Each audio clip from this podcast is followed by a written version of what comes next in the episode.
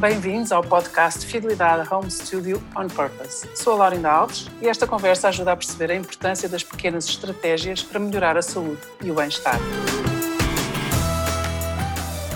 Hoje, com Marta Henriques Lopes, Health Coach, certificada pelo Institute for Integrative Nutrition de Nova York, com uma licenciatura em comunicação e uma pós-graduação em gestão estratégica de eventos. Ora, aqui está uma pessoa cheia de talentos, mas que neste momento uh, recebe na sua consulta as pessoas que estão a tentar lidar com toda esta mudança que a pandemia nos obrigou e por isso, se calhar, começava por dar as boas-vindas, Marta, por agradecer e por perguntar o que é que é mais importante neste tempo para conseguirmos um, um, uma boa calibragem entre a saúde mental, a saúde física, a saúde intelectual e emocional. Obrigada, Laurinda, obrigada por este convite e à fidelidade também, esta oportunidade de, enfim, de partilhar aqui um bocadinho convosco aquilo que tem sido a minha experiência em consulta, em consultório, agora cada um nas suas casas. Um, enfim, são tempos novos para todos, não há receitas, não há, não há um formato, não há nada muito aprendido sobre isto, mas aquilo que eu constato é que o importante realmente nesta fase tem sido aprender a controlar a nossa ansiedade, aprender a parar a cabeça deste, deste turbilhão que nós estamos e articular uma série de exigências que, estão, que, estão, que nos estão a ser feitas, não é?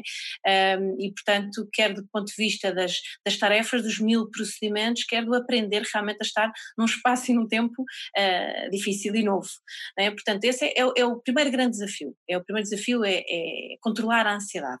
Controlar a ansiedade implica o quê? Se calhar também controlar algum perfeccionismo ou, ou cultivar alguma aceitação destes novos tempos, não sei esse pode ser dentro dentro de, numa ótica de saúde funcional se quisermos falar de, de numa, numa perspectiva integrada da saúde e do nosso bem-estar é sempre importante equilibrar várias áreas e o perfeccionismo está em todas elas e é fundamental usar este tempo como uma forma de aumentar a nossa tolerância, aumentar a nossa aceitação e perceber que as nossas fasquias não precisam de ser tão altas como sempre, precisamos de cada dia, se calhar, planear aquilo que queremos fazer, programar, mas aceitar que pode não sair exatamente como nós queremos.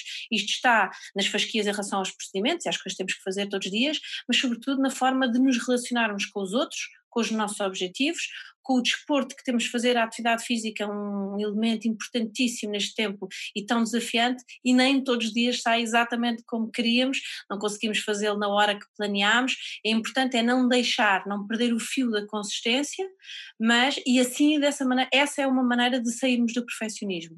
Alguns já podem fazer uma forma de desporto, ou até nem, nem pararam de o fazer, há outros que não, quando uma pessoa está em casa ou ainda está muito obrigada a estar protegida ou a proteger os seus, não é? Porque é um tempo que nos exige ainda isso e não sabemos até quando, uh, que tipo de desporto é que a pessoa pode fazer em casa ou num espaço que não é propriamente a rua, ou um estádio ou um ginásio? Hoje em dia, felizmente, as mil aplicações e os computadores, as internets, põem ao nosso dispor e muitos ginásios têm disponibilizado workouts e as próprias aulas dos ginásios.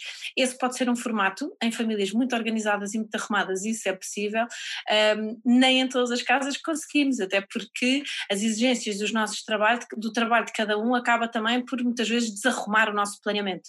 E por isso, muito mais importante do que o workout perfeito, que às vezes acaba por ser conseguido fazer menos vezes do que aquelas que seriam desejar, muitas vezes é encontrar um momento de fazer seja o que for fisicamente.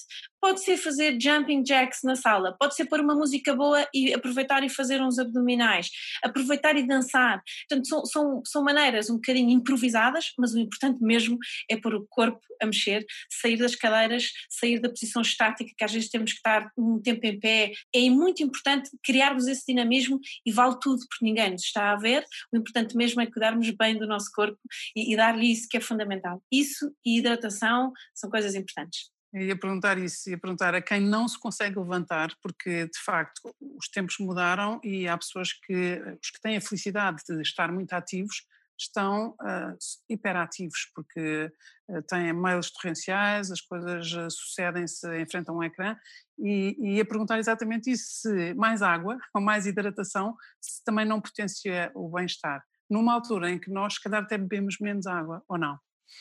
Isso sem dúvida. A hidratação é a base de qualquer alimentação, qualquer vida saudável, do ponto de vista daquilo que nós ingerimos. Somos feitos de água, isto é mais do que sabido, não é? é somos, somos um corpo feito de muita água e por isso hidratar pode ser através da água propriamente ou de alimentos que tenham água em si. Muitos vegetais, muitas sopas, muitas frutas, isso é muito importante. Dicas para uma água que não apetece ser bebida também pode ser importante. A água que não apetece, e sobretudo para quem não tem hábito de água, pode ser uh, fazermos um jarro com uma água bonita, torná-la bonita, pôr umas rodas de fruta, pôr uma hortelã, pôr um pau de canela, tornar aquela água interessante. É importante pô-la num jarro num termo, num sítio que nos permita ver a quantidade que lá está, muito mais do que chegar à cozinha e, e, e ir preguiçosamente buscar ou obrigadamente buscar um copo de água, não sabemos depois ao fim do dia que quantidade é que bebemos e por isso um, um jarro de água permite-nos isso mesmo, uma, uma quantidade que nós conseguimos controlar. Hidratar é fundamental. E já agora, porque estou, agora porque estou a falar com uma health coach, também não resisto a perguntar o que é que, o que, é que são os no-goes, o que é que nós neste momento deveríamos evitar a todo custo, num tempo em que a tentação mais imediata é ir ao frigorífico, ir à despensa, voltar ao frigorífico, voltar à despensa, porque a ansiedade gera-se uma espécie de necessidade de saciedade, eh, passa aqui a, a, a rima. Sim, sem dúvida, ainda por cima falámos de água, e que bom que falámos de água, porque a nossa fronteira cerebral entre a sede e a fome é muito próxima. A maior parte das vezes que nós vamos a correr ao frigorífico ver se está lá alguma coisa diferente do que estava há meia hora atrás, que não pode, naturalmente, não aparecer lá nada de novo, ah, nós, na maior parte das vezes, nós temos sede mas não sabemos. Então a primeira coisa que fazemos é comer qualquer coisa, mas na verdade o que temos é sede. Uma dica, e os tais, os sítios onde não ir, um, e já irei lá, mas antes de ir a qualquer lado, uma boa técnica que, que eu aprendi e que implemento e que recomendo, só por isso é que recomendo, é beber um belo copásio de água antes de qualquer ataque. E a maior parte das vezes, na maior parte das vezes, passa-nos aquele ataquinho que nós íamos fazer à dispensa ao frigorífico. Portanto, a água é sempre nossa amiga. Os no-goes, como, como, como se estava a falar, os sítios onde não ir, são essencialmente tudo o que são as bolachas, os biscoitos, os farináceos, essas coisas que são, que nos pesam, que digerem, que se transformam rapidamente em açúcar e quando, e, e quando pudermos voltar a mexer-nos de outra forma e termos, enfim, outra, quando já descobrirmos outra maneira, uh, não nos vai fazer falta esse peso a mais. Mas e aí, aí substituí-los por quê? Quer dizer, ninguém consegue substituir um ataque de, de fome, um ataque bulímico ou uma investida para comer um chocolate e depois comer uma cenoura, não é? É uma coisa também que é chatinha e que não apetece nada. O que é que se pode fazer? Há aqui pequenos truques, ou seja, eh, termos coisas preparadas ajuda imenso.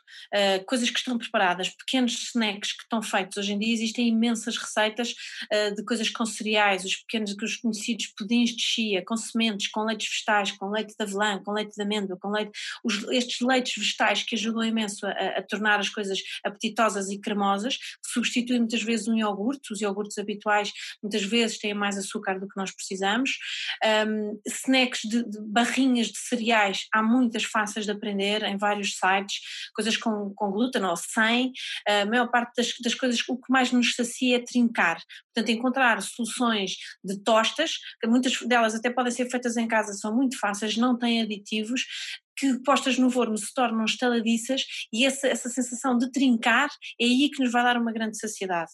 Tostar sementes, uh, ter coisas crunchy e fruta fresca que é muito bom para poder trincar. E se calhar nas saladas também, se calhar abusar das saladas à noite e não, e não fazer uma, uma alimentação pesada. E isto leva também aos níveis de concentração, porque hoje em dia o estudo e o trabalho são feitos em cúmulo e em espaços que não estão preparados necessariamente para estudar e trabalhar e ainda por cima cumprir as tarefas de casa.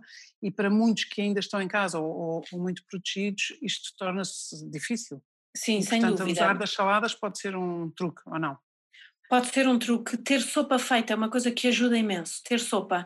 Ter sopa, que uma sopa que às vezes sabe bem, se estiver frio, se for uma sopa fácil de comer, se for um, um creme, pode saber bem frio. Já, os, os típicos gaspachos é uma coisa que sacia, é uma sopa fria, mas também há sopas quentes que consolam. À noite é quando dá mais fome, é quando nos apetece ter um bom caldo, eh, um bom caldo quente. Isso é, é, é muito consolador, é muito, é muito confortante e não pesa caloricamente. Isso é, é, é muito bom ter isso feito. Ter caldos feitos, caldos vegetais, caldos de carnes, as canjas, um bom caldo de peixe, uma sopa, não, não é difícil, é, é, o, é o que sobra dos, dos, dos cozidos, digamos, que depois podemos temperar outra vez com vegetais, com um bom molho de coentros, com, enfim, já estamos a entrar nas receitas, mas de facto são sugestões muito fáceis de fazer e uma sopa é sempre uma coisa boa de ser feita. E só para terminar aqui o capítulo alimentação, antes ficamos ainda com mais fome, uh, qual é desses leites vegetais, porque há muitas pessoas que não conseguem encontrar um leite vegetal e que seja saciante e que seja bom e que seja agradável, qual, qual seria aquele?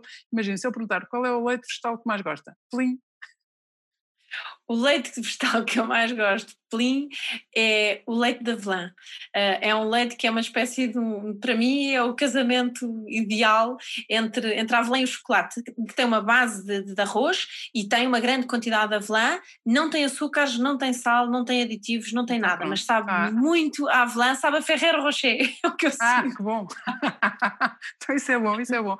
Então agora, gostava de, um, porque sei que chegam à sua consulta, chegam universitários, chegam professores, chegam pessoas de todas as idades, chegam estudantes mais novos, chegam miúdos, e isso é interessante, e chegam mães também, e pais um bocado aflitos com este tempo novo. Qual é a grande preocupação do, dos universitários neste tempo?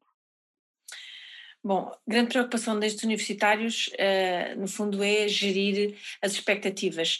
Gerir as expectativas suas, primeiramente porque no fundo se vê num novo paradigma com tanta novidade e depois gerir as expectativas que os outros têm sobre si próprios. Quem é pai, quem é pai e mãe sabe que sem querer às vezes pomos expectativas nos filhos. O que não sabemos muitas vezes é como é que eles vivem com a expectativa silenciosa que nós temos em relação aos seus objetivos. Gerir tudo isto, e é uma coisa que me tem acontecido em, em, em consulta muitas vezes, é aprender, uh, por um lado, a gerir a conversa exterior, a conversa, o diálogo, a partilha é extraordinariamente importante nestes tempos, aprendermos a partilhar aquilo que sentimos e também aí o meu apelo sério à tolerância e à aceitação daquilo que cada um é capaz de dizer sobre a forma como está a viver a novidade, uh, mas também aprendermos a conversar connosco próprios de uma maneira também com mais aceitação e com mais tolerância. Muitas vezes o peso que as expectativas dos outros têm em cima de nós depende muito da forma como nós conversamos connosco próprios. E eu gostava também de, de, de, num tempo em que todos estamos testados ao máximo, num tempo em que não há manual de instruções, quer dizer, o que era já não é, ainda não sabemos exatamente como é que vai ser.